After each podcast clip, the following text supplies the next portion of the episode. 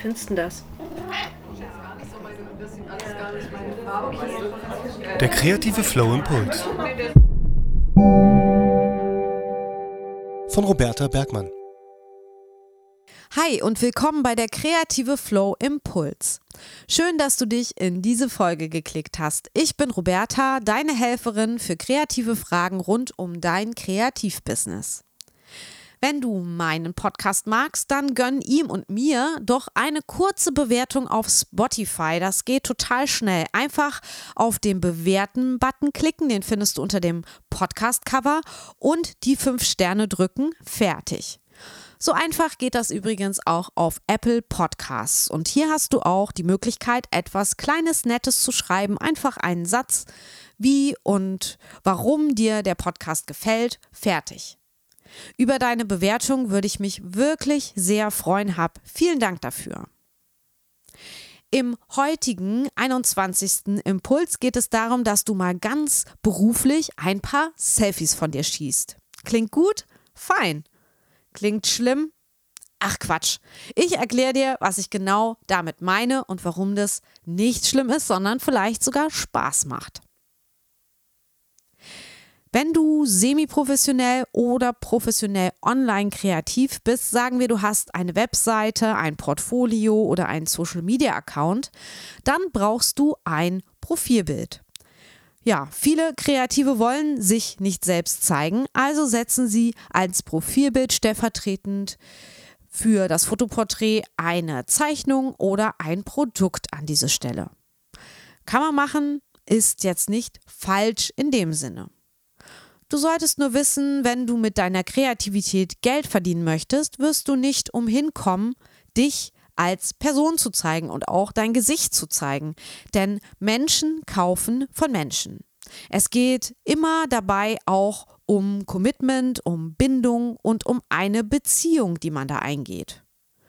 Und das kann man eben eher mit Menschen als mit einer Sache oder einer Zeichnung von einer Landschaft zum Beispiel.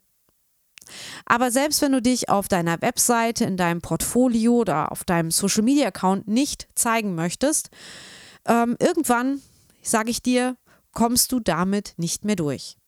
Spätestens, wenn du Kundenkontakt hast oder eine Story postest oder für die lokale Zeitung abgelichtet wirst, wird es ein Bild von dir geben. Und ja, wäre es nicht toller, wenn du über dieses Bild bestimmen könntest, also wenn du entscheiden könntest, wie du darauf aussiehst, zum Beispiel was du anhast, wie du geschminkt bist, welche Pose oder Gesichtsausdruck du machst, ob du den Kopf so oder so hältst. Ja, das wäre doch eigentlich ganz gut, oder? Aber bleiben wir mal bei diesem Zeitungsbeispiel. Wenn du jetzt zum Beispiel in die Zeitung kommst, ne, dann kann es gut sein, dass die Zeitung einen Fotografen oder eine Fotografin schickt, der oder die dann von dir ein Bild macht. Und es kann dir passieren, das ist sehr wahrscheinlich, dass du dieses Bild nicht mal vorher aussuchen darfst oder sehen darfst. Oder auch nicht sagen kannst, ah, können wir nicht noch das vielleicht hier machen und da machen, sondern diese Fotos für die Zeitung gehen sehr schnell. Aus meiner eigenen Erfahrung. Ja, und dann schlägst du ein paar Tage später die Zeitung auf und bäm, grinst du dir selbst gequält, schlecht ausgeleuchtet, von schräg unten fotografiert oder mit Fusseln auf dem Hemd entgegen. Ah! Ganz ehrlich, habe ich schon so erlebt. Der Fotograf damals hatte einfach kein Auge fürs Fotografieren. Schade. Das Foto hat es aber dennoch in die Zeitung geschafft und noch schlimmer ist, es wird immer wieder herausgekramt, wenn ich bei besagter Zeitung mal wieder irgendwas veröffentliche. Also wenn da irgendein Buch vorgestellt wird oder eine Ausstellung, dann holen Sie dieses Foto aus dem Archiv. Warum machen Sie das? Weil es Sie nichts kostet und weil Sie dann wieder Ihre Zeitung äh, sozusagen auch promoten können, weil es ist ja auch ein Service der Zeitung mit diesen Fotos. Das war mir eine Lehre. Ich möchte nach Möglichkeit die Kontrolle haben, was für Fotos von mir in der Öffentlichkeit kursieren. Deshalb mache ich seit Jahren auch meine eigenen Pressebilder. Roberta mit einem Buch in der Hand, Roberta präsentiert eine Collage, Roberta vor einer Ausstellungswand, Roberta im Atelier, Roberta auf dem Cover des Podcasts. Alles Selfies. Und das ist mit der heutigen Technik auch gar nicht mehr so schwer. Man braucht kein professionelles Fotostudio, keinen schlechten Zeitungsfotografen mit einem Smartphone und ähm, einer Selbstauslöserfunktion, einer neutralen Wand oder einem anderen gewünschten Hintergrund oder ein bisschen Photoshop-Kenntnissen für einen bestimmten Hintergrund, einem Stativ und guter Beleuchtung hast du alles, was du brauchst. Hier kommt nun deine Impulsaufgabe.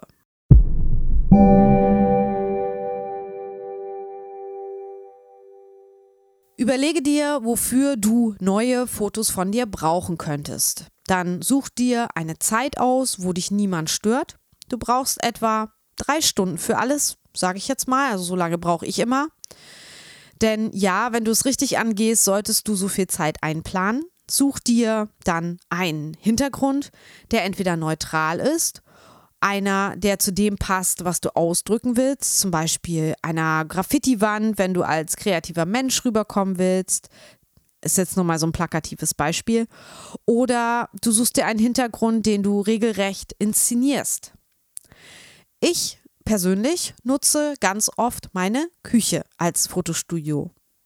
Da habe ich Platz für das Equipment, eine bis zwei leere Wände und richtig gutes Tageslicht, auch ohne extra Beleuchtung.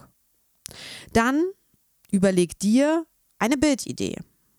Willst du nur in die Kamera schauen oder darf es ein bisschen mehr sein? Ein Lachen, etwas in die Kamera halten, eine kleine Geschichte mit dem Foto erzählen. Je nachdem, für was für eine Geschichte du dich entschieden hast, brauchst du die entsprechende Klamotte ja, sie ist ein bisschen wie ein Vorstellungsgespräch oder ein Auftritt. Du darfst auch übertreiben. Es soll professionell und bestenfalls ungewöhnlich und auffällig sein, je nach Fotozweck natürlich. Ich ziehe für Fotos mit dem Zweck, der kreative Flow zu präsentieren, oft meine Hausfarben an. Das ist Cyan, Türkis und Magenta Weinrot. Oder ich trage die Blumenkrone, die inzwischen ein bisschen mein Markenzeichen geworden ist bis ich mir wieder etwas Neues ausdenke. Dann noch Haare hm? und wenn du magst, Make-up. Allein um nicht zu glänzen oder um Unreinheiten etwas abzudecken.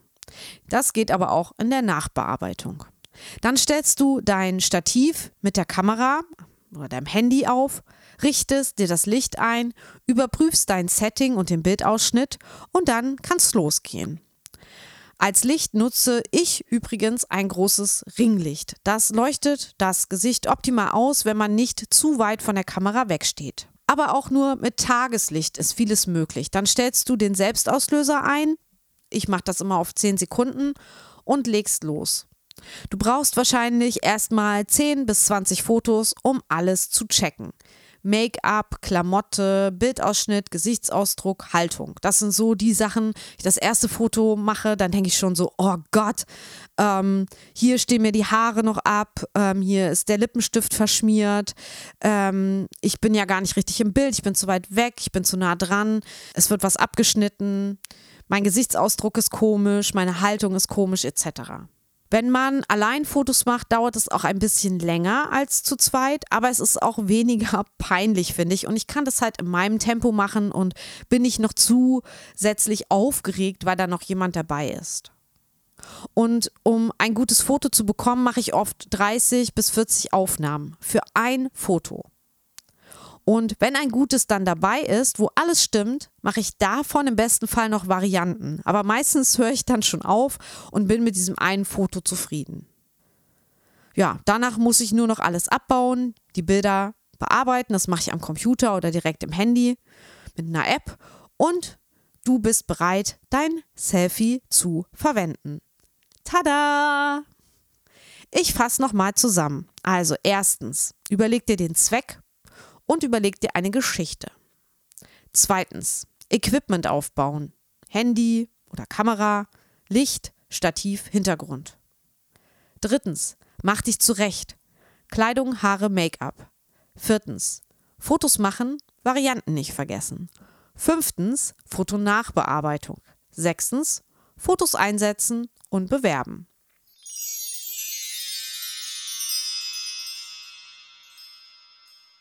Das war mein 21. Impuls für dich. Ich hoffe, du probierst das einfach mal aus. Glaub mir, du brauchst kein Profi-Fotostudio, keinen Fotograf, wenn du darauf achtest, was ich dir heute erzählt habe. Ich würde mich sehr freuen, wenn ich dich damit motivieren konnte, es einmal auszuprobieren. Und wenn du Fotos gemacht und auf Social Media geteilt hast, dann verlinke mich gerne in den Bildern, sodass ich es sehen kann. Oder schick mir die Fotos per Mail oder als Link oder melde dich sonst irgendwie. Ich bin sehr gespannt und gebe dir auch gern Rückmeldung dazu. Wenn du noch Fragen dazu hast, dann schreib mir gern an hallo at derkreativeflow.de oder sprich mir bei Speakpipe eine Sprachnachricht ein. Ich freue mich in jedem Fall über Feedback von dir zu dieser speziellen Aufgabe. Lass mich wissen, ob dieser Impuls etwas mit dir gemacht hat. Und wenn du jemanden kennst, für den das hier genau der richtige Impuls sein könnte, dann schick ihm den Link zur Folge, teile den Link in deiner Instagram-Story, in deinem Facebook-Profil oder einer Facebook-Gruppe, wo es passt und erlaubt ist. Alle Impulse findest du auch auf meinem Blog in der Kategorie Kreativimpulse. Den Link findest du in den Show Notes. Du hörst diesen Podcast regelmäßig und magst seine Inhalte? Du möchtest etwas zurückgeben? Dann unterstütze der kreative Flow und werde VIP-Mitglied. Ab 3 Euro monatlich bist du dabei und erhältst exklusives Bonusmaterial. Mehr Infos und Support auf www.steady.de slash der kreative Flow. Den Link findest du natürlich auch in den Show Notes. Jetzt habe ich noch einen Shoutout am Ende. Ich freue mich, dass ich Maria Kadatu-Splinter und Andrea Larisch-Eggert als neue Unterstützerinnen meines Podcasts und Blogs begrüßen darf. Danke für eure Unterstützung bei Steady. Ich wünsche dir jetzt eine kreative Zeit. Bis bald hier im Podcast. Tschüss, deine Roberta.